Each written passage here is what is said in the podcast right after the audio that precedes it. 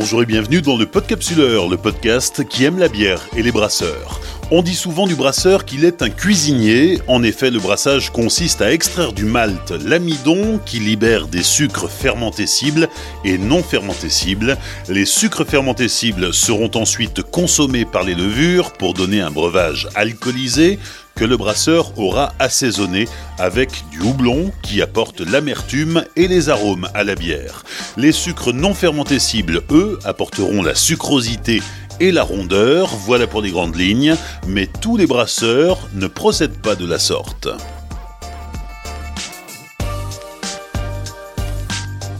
Saison 4, épisode 12, Simon Lecomte, brasserie Ammonite à Sensey-le-Grand.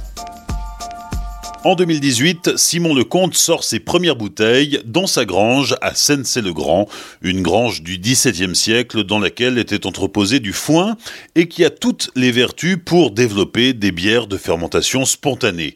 Plus qu'un cuisinier, Simon a les allures d'un druide, sa barbe bien sûr, mais surtout son approche de la bière.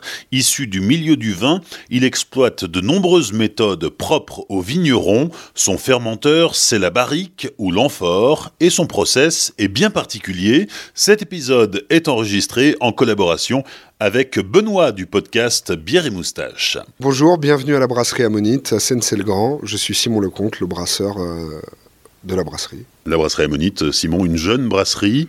L'aventure commence pour toi en 2016.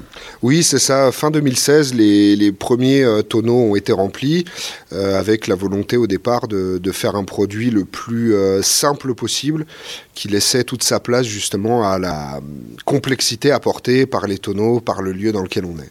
Tu es un brasseur complètement atypique aujourd'hui sur la scène brassicole française. Comment est-ce que tu présentes ton métier? Alors c'est ça qui est assez rigolo. Généralement, quand euh, les, gens viennent et ne savent pas euh, quelle est mon activité, ils pensent au départ qu'ils sont chez un vigneron. Parce qu'effectivement, il y a des tonneaux partout, il n'y a, a, pas de, de, cuve de fermentation, on est euh, plus proche de l'idée d'un chai que d'une brasserie euh, dans l'image qu'on s'en fait. Et généralement, ce que j'explique aux gens la première fois, quand ils ne connaissent pas la brasserie, c'est vraiment de leur dire, voilà, vous avez peut-être découvert la bière à travers euh, les bières, par exemple, d'inspiration belge ou anglaise. Ici, il n'y a pas de goût de houblon, il n'y a pas trop de goût maltais, il n'y a pas beaucoup d'alcool, il n'y a pas beaucoup de sucre. Et les gens se posent la question, qu'est-ce qui reste? Eh bien, euh, des acidités euh, très pures, des choses qui sont euh, un peu justement à contre-courant de, ce qu'on peut découvrir euh, classiquement. Et, généralement, je, présente plutôt mon travail comme le, boulot d'un maître de chai qui va aller euh, sélectionner le bon tonneau et y mettre euh, la bonne bière pour que derrière le produit qui sorte soit le plus complexe possible. C'est un petit peu l'idée que j'ai. Pourquoi la bière et pas le vin? Eh bien parce que quand moi j'ai découvert la bière artisanale dans la, on va dire la seconde vague euh, allez, ça va être pour moi 2012-2013. Euh, Quand je découvre la bière, c'est un produit qui me pose énormément de questions. En fait, euh, je me rends compte en, discutant avec des brasseurs qu'il y a un process qui est très millimétré, parce qu'effectivement, il faut coller à des styles, à des façons de travailler. Et innocemment, je, pose des questions et je dis, bon, bah voilà, il y a quand même peut-être un peu beaucoup de sucre sur cette bière-là, pourquoi il n'y a pas d'acidité Et tout de suite, on, lève les bras en l'air, on dit oulala, là là, s'il y a de l'acidité dans une bière, c'est un défaut. Et je dis mais pas dans le vin, euh, pourquoi ce serait différent? Ils disent bah c'est pas le même produit, donc euh, on peut pas comparer la bière au vin.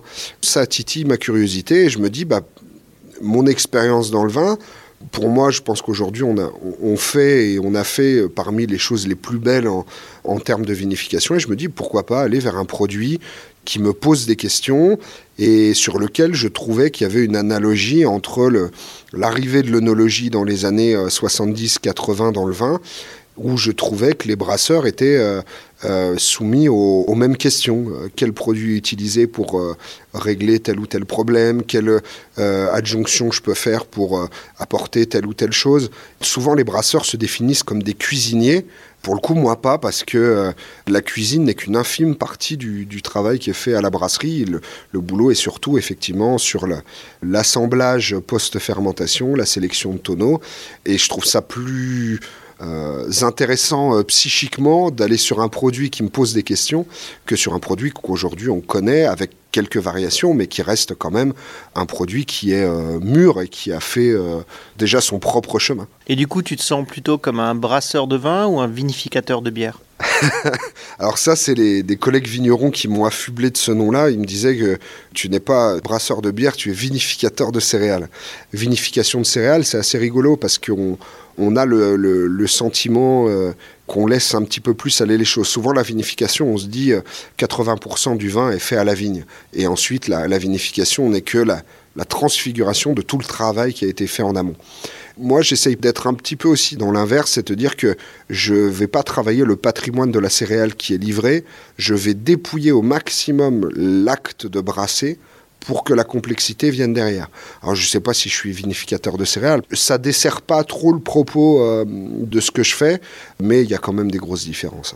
Simon, tu as 31 ans, ça fait 4 ans maintenant que tu as créé la, brasserie Ammonite. Avant ça, quel a été ton parcours? Qu'est-ce qui t'a amené jusqu'à euh, la création de cette brasserie? Alors, la genèse du parcours, c'est vraiment pour le coup la passion d'abord pour le vin. En fait, euh, mon, arrière-grand-père était euh, chef de cave chez un négociant beaunois. Il avait formé à la dégustation mon grand-père, qui forma ma mère et qui me forma moi à la dégustation.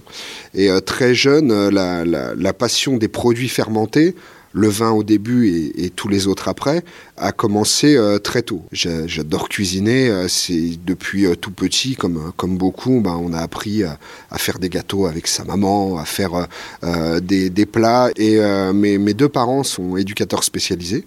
C'est un métier que je connaissais, que j'ai pratiqué durant quelques années, tout en ayant cette passion autour du vin, les, soirs, les week-ends, les jours fériés, les vacances, je les passais dans le vignoble à apprendre, à me nourrir de la parole des, des humbles passeurs que je rencontrais, qui étaient ces, vignerons extraordinaires. Et à un moment, euh, la, bascule se fait où, où j'arrive à une période où Déjà parce que j'étais dans un secteur qui est très particulier dans l'éducation spécialisée, qui est la protection de l'enfance, qui est un secteur qui est très prenant, où on, a des, on rencontre des, parcours euh, de vie euh, assez incroyables dans tous les sens du terme. Et euh, les vignerons qui me disaient, mais, mais on t'a déjà tellement dit, tellement tout donné, pourquoi tu fais pas quelque chose de ça? Mon épouse m'a énormément soutenu là-dedans et, et, à un moment, j'ai basculé du côté euh, obscur euh, du pinard. et j'ai commencé à, apprendre le vin, à me former en école et à très vite essayer, à mon petit niveau, de retransmettre en fait la parole de tous les vignerons que j'ai rencontrés.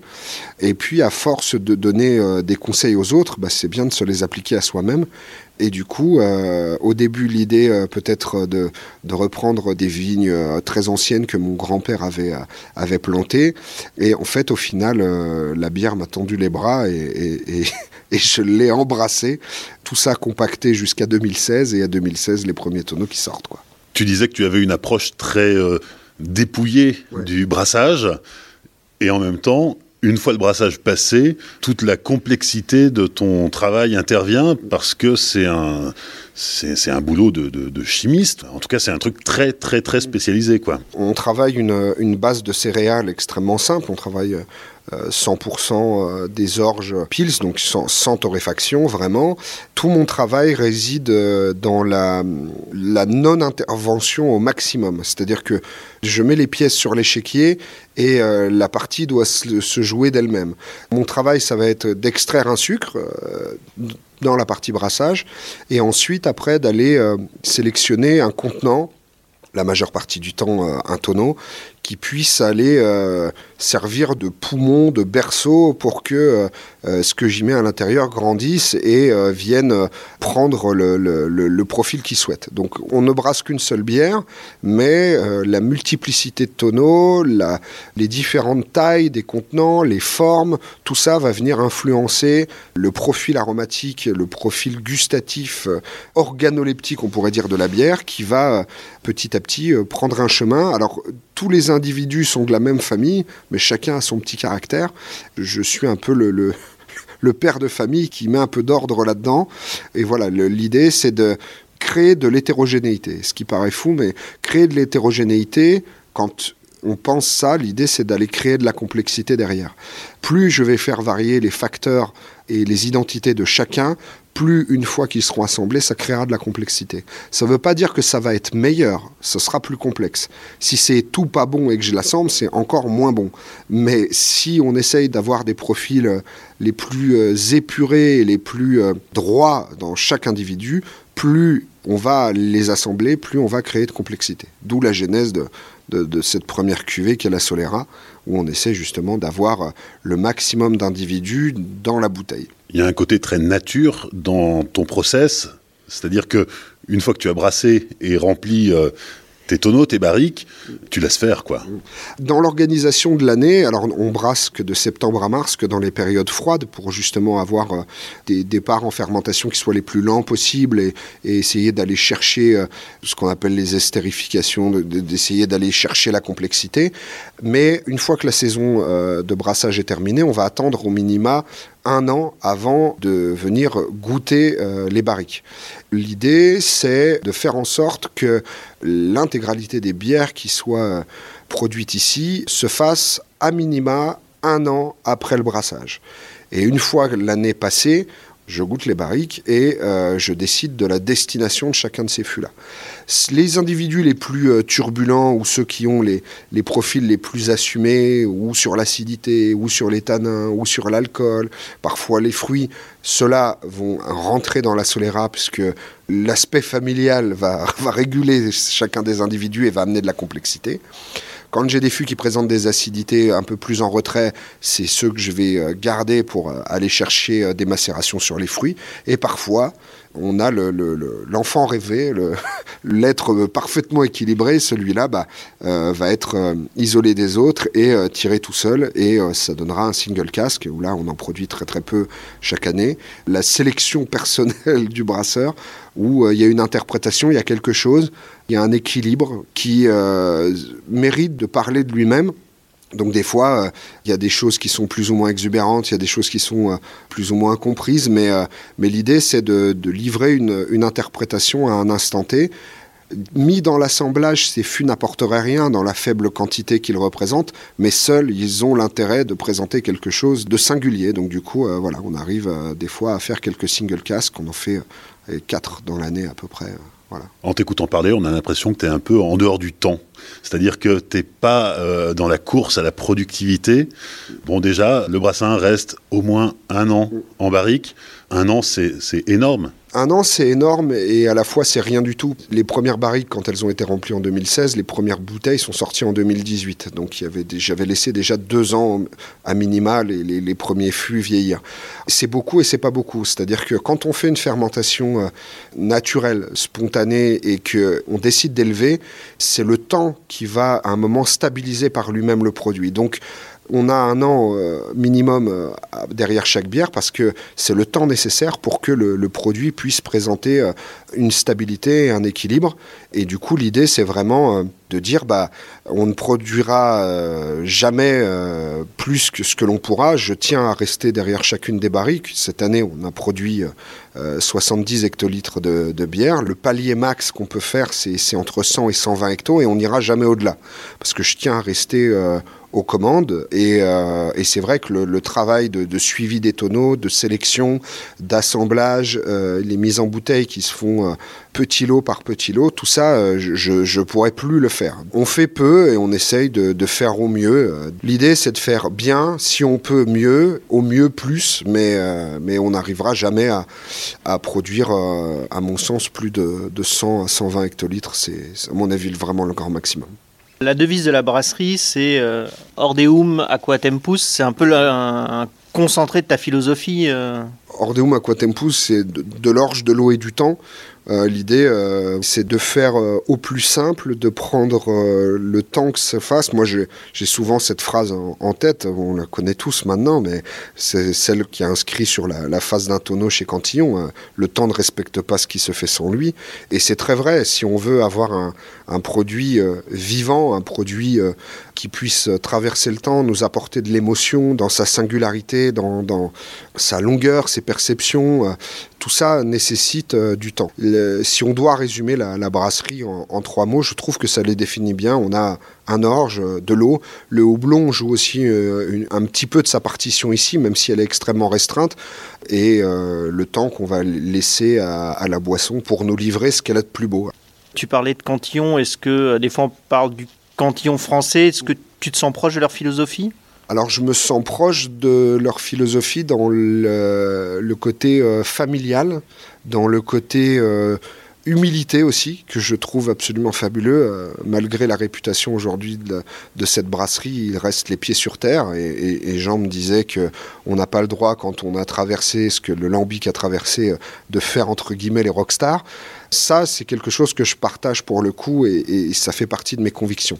Après, je n'ai pas la prétention de me considérer comme le, cantillon français. Oui, je fais de la fermentation spontanée, je ne fais que ça, mais la comparaison avec cantillon euh, s'arrête ici. Je, déjà, j'aurais pas la prétention de me considérer comme ça. Et puis, c'est surtout que on fait pas les mêmes produits. Même si euh, chacun, on apprécie mutuellement euh, nos produits. J'ai pu discuter, partager des dégustations avec, avec Jean sur ce que je faisais. Et, ce qui est chouette, c'est qu'on est d'accord sur le fait que c'est intéressant parce que c'est différent et parce qu'il n'y a pas dans l'idée d'imiter quelque chose. Moi, je suis pour le fait qu'émergent d'autres méthodes, qu'émergent d'autres manières de brasser. On a souvent le débat de la question de la French touch, de savoir quels sont nos styles à nous. Je pense que notre style, il est forcément lié à, à la barrique, il est forcément lié à ça parce qu'on a une histoire avec la tonnellerie, avec le vin, avec les spiritueux.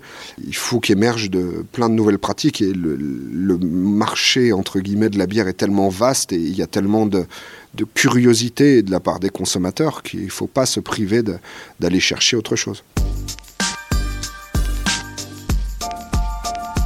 Simon, on attaque la visite de ta brasserie, qui est une brasserie très particulière parce qu'il euh, y a beaucoup plus de, bois que d'inox ici. Oui, oui, oui. Alors en plus, euh, le seul inox qui reste maintenant aujourd'hui dans la brasserie, c'est la cuve d'embouteillage en fait.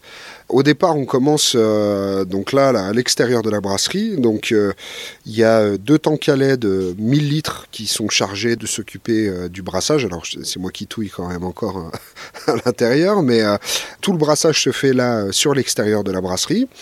On extrait à cet endroit-là les, sucres euh, dans le process de brassage. Donc on brasse à basse température, entre 58 et 65 degrés. Le but est d'extraire le maximum de sucre fermenté cible et le moins de gros sucre pouvant être digéré par les brettes par la suite pour justement euh, avoir un produit qui soit le plus euh, simple, encore une fois, possible.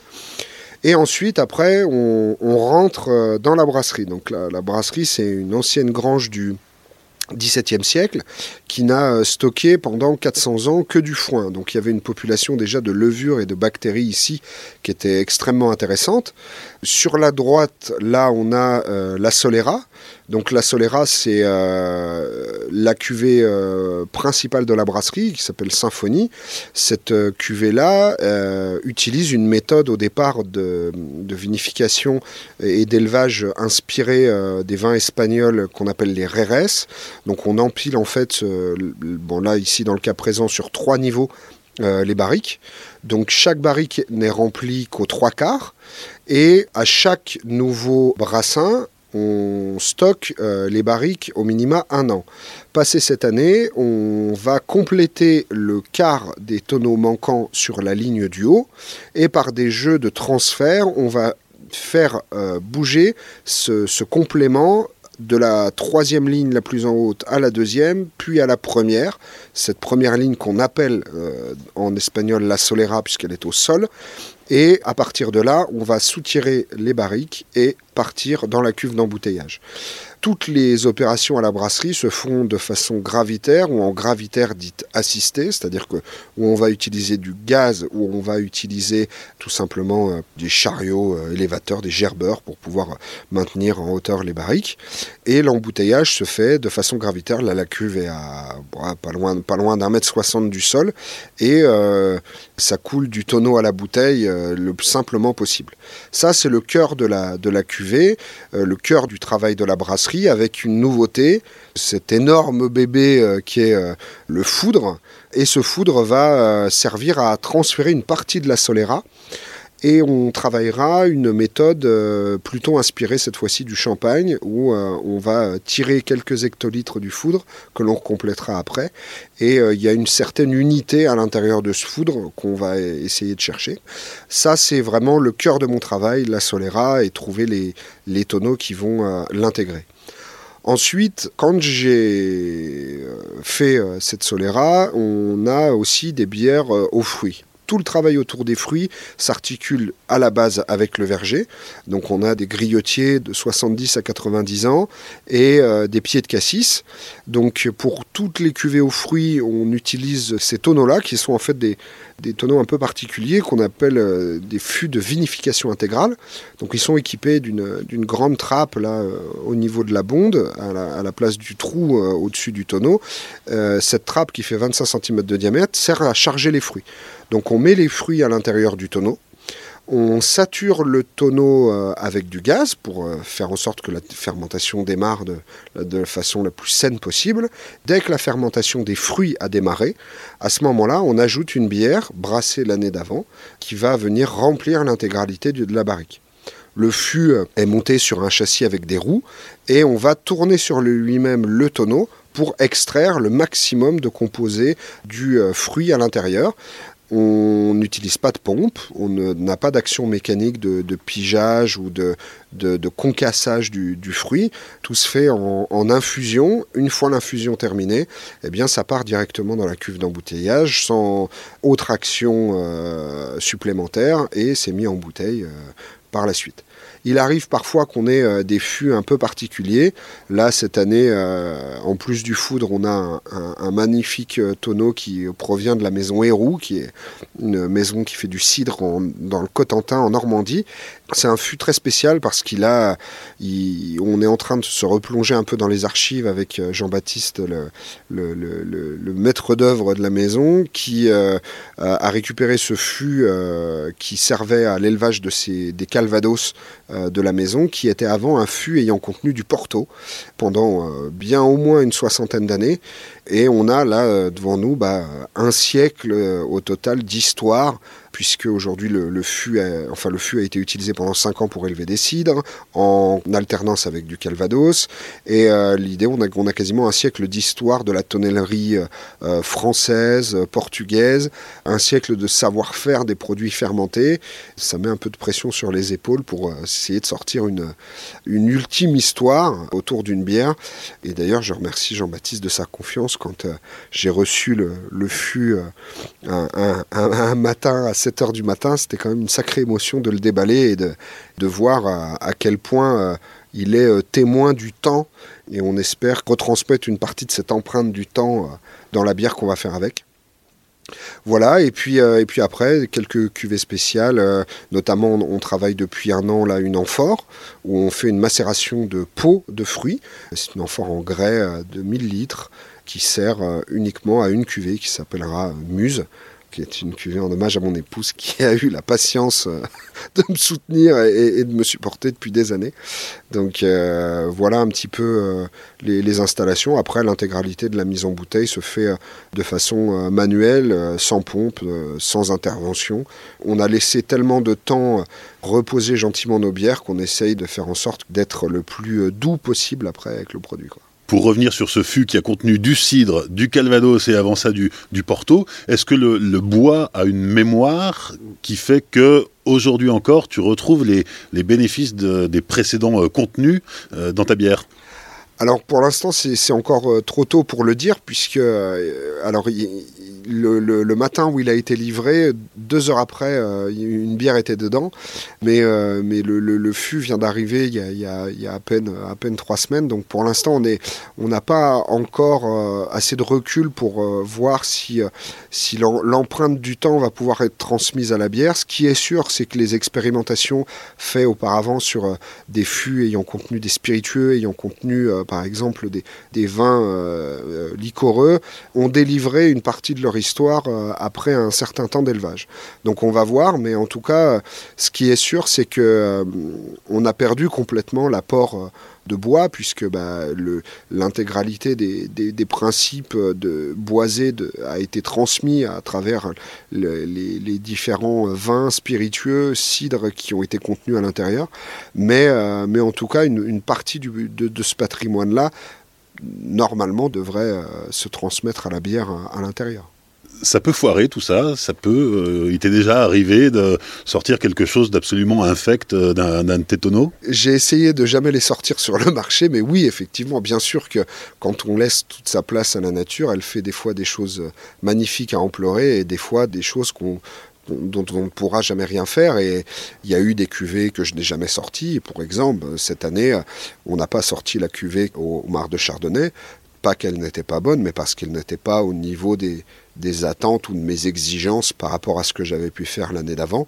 Mais oui, bien sûr, hein, ce serait, ce serait mentir que de dire que tout, tout va bien. Quand on décide de ne, de ne pas faire d'ébullition, qu'on décide de ne, de ne jamais passer le, le, palier d'une pasteurisation pendant le processus, évidemment que l'on s'expose à, à, des déviations. Et, et oui, il y a des choses qui ne fonctionnent pas, bien sûr. Sans ébullition, sans pasteurisation, tu travailles un, produit qui du coup est extrêmement fragile Fragile, oui. Euh, subtil, certainement. C'est surtout effectivement tu le disais tout à l'heure, c'est un produit qui prend du temps. Et en fait, ce n'est qu'à travers la fermentation, l'élevage, le repos, que l'on va trouver justement une certaine, une certaine stabilité. Le gros avantage qu'on a, c'est qu'on a des acidités pure, forte. Et du coup, ces acidités nous protègent et font euh, que le, produit va, va euh, vieillir, parfois gagner en vieillissant. Certains arômes sont, sont relativement fragiles, mais par contre, euh, le gros avantage qu'on a ici à la brasserie, c'est qu'on a des bières qui sont taillées pour traverser le temps. Ça, c'est sûr. Pour faire une bière, il faut de la céréale, il faut du houblon, il faut de l'eau et il faut des levures. Et toi, tu n'es pas un bon client pour les producteurs de levure euh, alors non, je suis pas un bon client pour les producteurs de levure, oui, parce que effectivement ici euh, on n'ajoute pas de levure dans les mous. Pour les orges, on travaille des orges à rangs très rustiques, euh, qui sont des orges cultivées en agriculture biologique, tracées. Pour les houblons, on travaille que des houblons sauvages, qui sont ramassés à, la main sur neuf points de récolte un petit peu partout dans le vignoble. Et pour l'eau, on travaille l'eau qui est là, ici, sur le lieu. Alors du coup, d'où viennent les levures qui vont permettre d'ensemencer ta bière? Les levures euh, viennent de toutes parts. Il y a déjà un lieu, euh, la, brasserie est vraiment pour le coup un, site, un, lieu sur lequel on a une, flore qui s'est installée depuis euh, des centaines d'années. Ces levures vont, ont aussi évolué, on fait régulièrement des prélèvements pour voir un petit peu ce qui se passe et on voit effectivement que l'arrivée de la brasserie a forcément eu une incidence sur cette flore. Elle change, elle évolue en fonction du temps, en fonction de la, température, de la pression atmosphérique. Euh, il y a plein de variables, mais euh, c'est avant tout le lieu, mais on en a aussi euh, sur nous, il y en a dans les tuyaux, il y en a partout. C'est l'ensemble de ces organismes, levures et bactéries, qui vont provoquer la fermentation, l'acidification aussi des bières et donner toute la, complexité au produit c'est vraiment pour le coup euh, multifactoriel pour moi. De croire que c'est dans l'air uniquement, non, il y a plein de choses. Ce qui est sûr, c'est que tout joue un rôle. Évidemment que même si on, on enfute les bières à chaud dans les tonneaux et que la majeure partie euh, des levures euh, précédemment contenues à l'intérieur ont disparu du fait de cette chaleur, mine de rien, il y a des choses qui sont relarguées partout, partout. Benoît. Justement, la brasserie est encore jeune, mais est-ce que tu as euh, du recul par rapport aux, premières bouteilles euh, Comment le produit évolue en fait?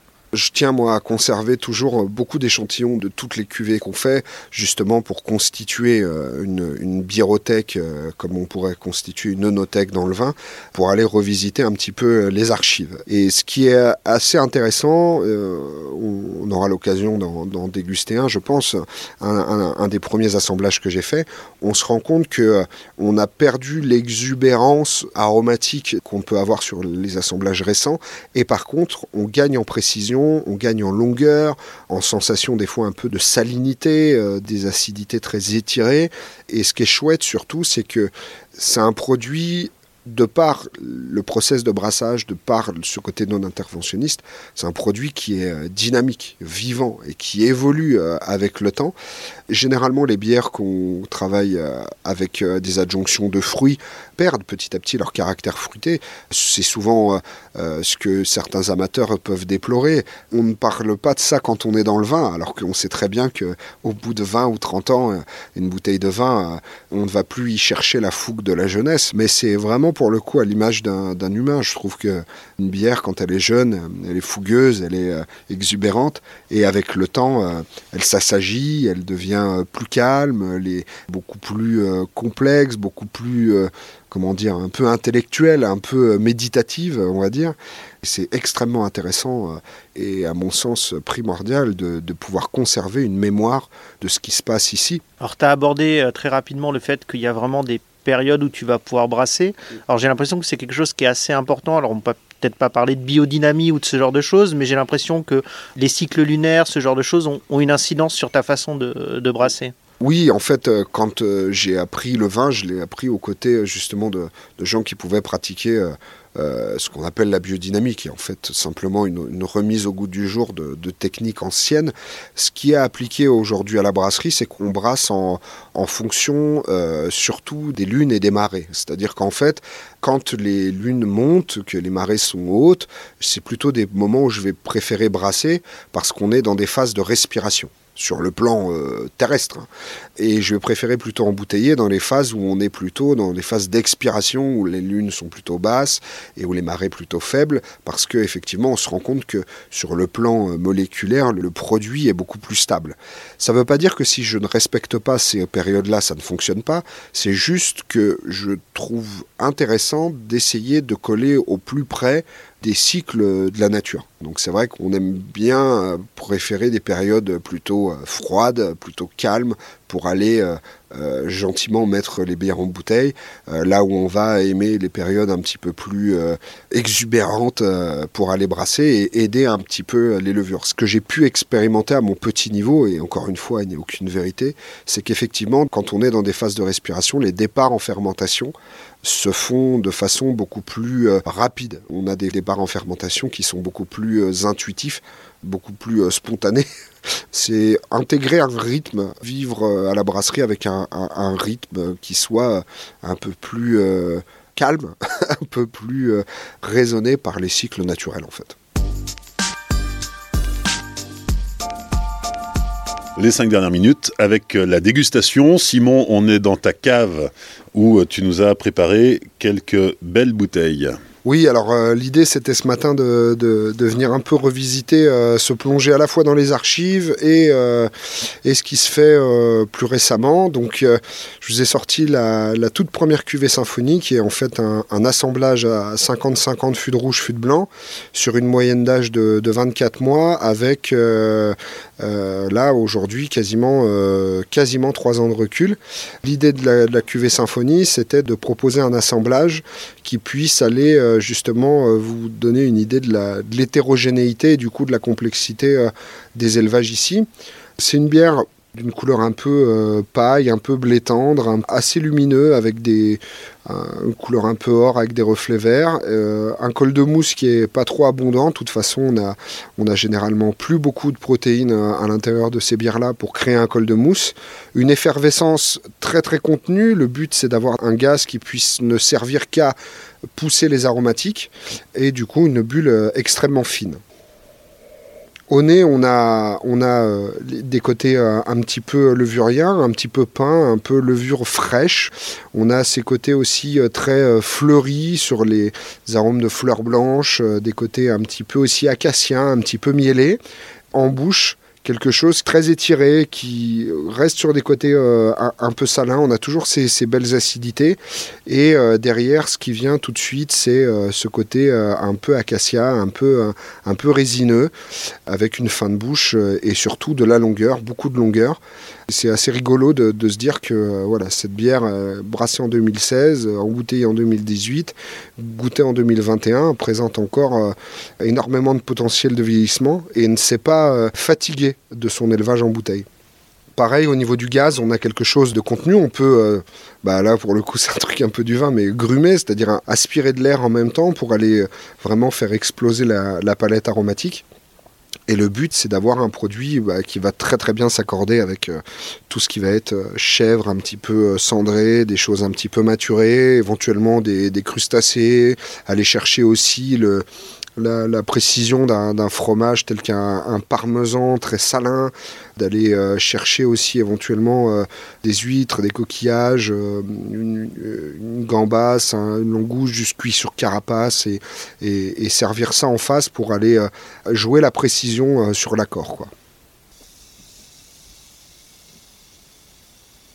Deuxième dégustation. Simon, qu'est-ce qu'on vient d'entendre? Là, cette fois-ci, on a, basculé Symphonie devient Solera euh, l'année dernière. Et donc là, on est sur le, premier assemblage de la Solera qui, euh, bah là, c'est déjà beaucoup plus intégré, commence un petit peu à se patiner.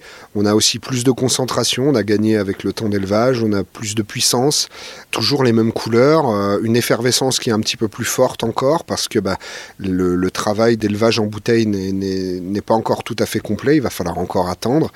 Gustativement, on a quelque chose d'un peu plus épais en bouche, un peu plus dense, avec euh, une finale qui est euh, sur une acidité euh, un petit peu plus puissante, qui va gagner encore en élevage en bouteille et qui va petit à petit apporter du gras et, et un côté un peu enveloppant.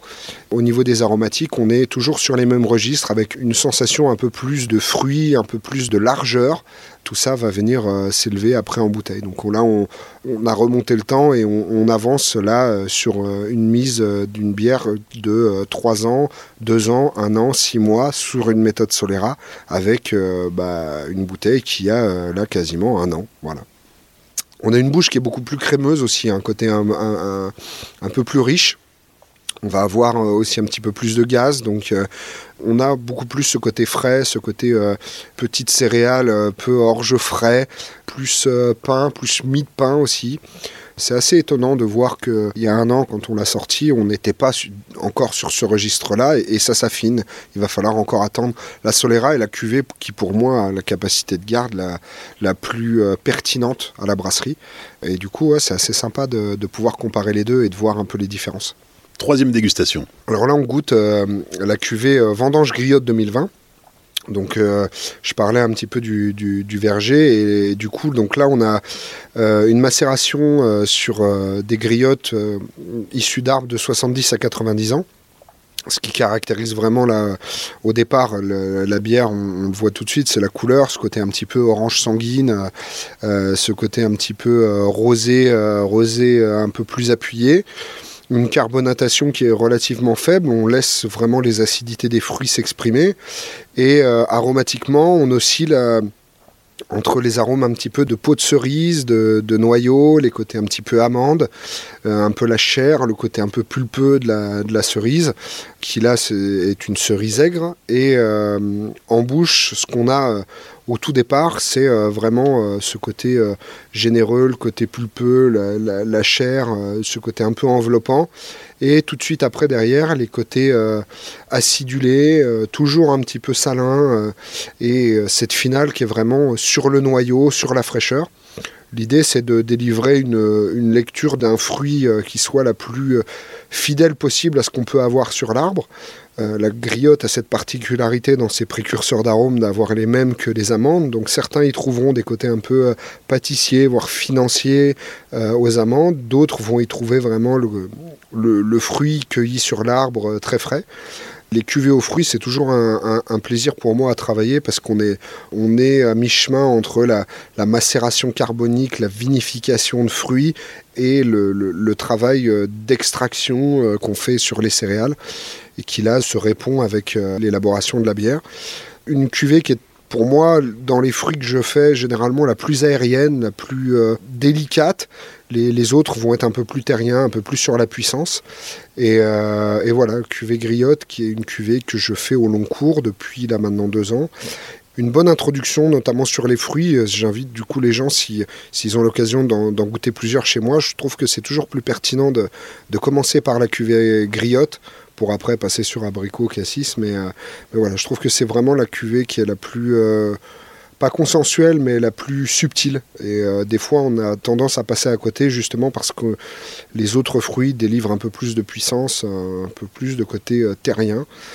Donc euh, voilà, c'est la cuvée qui pour l'instant récolte le plus de, suffrages auprès des, sommeliers et des restaurateurs, notamment sur euh, les accords autour de, des poissons qui vont être travaillés avec des croûtes d'épices, euh, parfois aussi les volailles blanches simplement rôties avec quelques épices frottées sur les peaux, des fromages cette fois-ci à pâte lavée, comme par exemple tout ce qui va être époisse, minster, choses comme ça.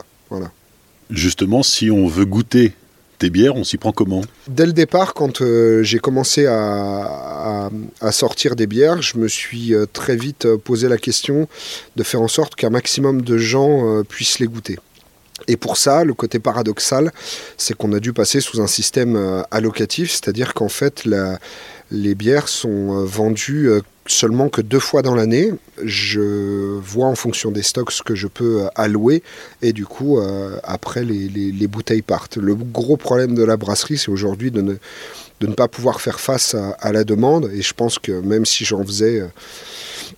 500 euh, hectos, ce serait encore compliqué de pouvoir satisfaire tout le monde.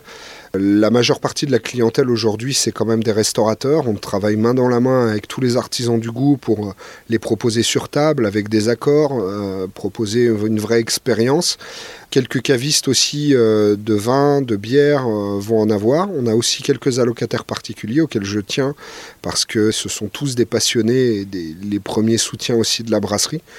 Aujourd'hui, le problème que l'on a, c'est qu'il y a trop d'attentes par rapport au, stock et on ne peut plus prendre de nouveaux clients pour le moment. C'est indépendant pour le coup de ma volonté. L'idée c'est de, ne pas forcément euh, donner euh, beaucoup à un et, peu à certains. Si tout le monde veut euh, toutes les références, j'essaye de les donner.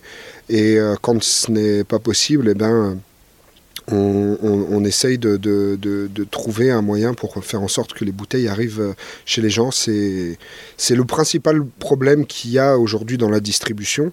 On ne travaille pas du coup avec des distributeurs pour justement faire en sorte que les bières puissent rester accessibles dans la mesure du possible. On essaye de, faire au mieux. J'espère que les gens euh, ne sont pas trop, euh, comment dire, euh, frustrés de ça. Moi, je le suis en tout cas de, ne pas pouvoir répondre à tous les passionnés qui peuvent me contacter.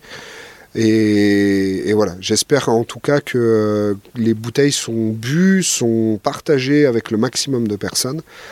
Moi, j'invite euh, tout le monde à, ouvrir ces bouteilles avec le plus grand nombre de personnes possible. C'est, à mon avis, euh, l'essence et le, le, pilier fondamental de la bière, le partage, et il faut surtout pas le perdre. Ça.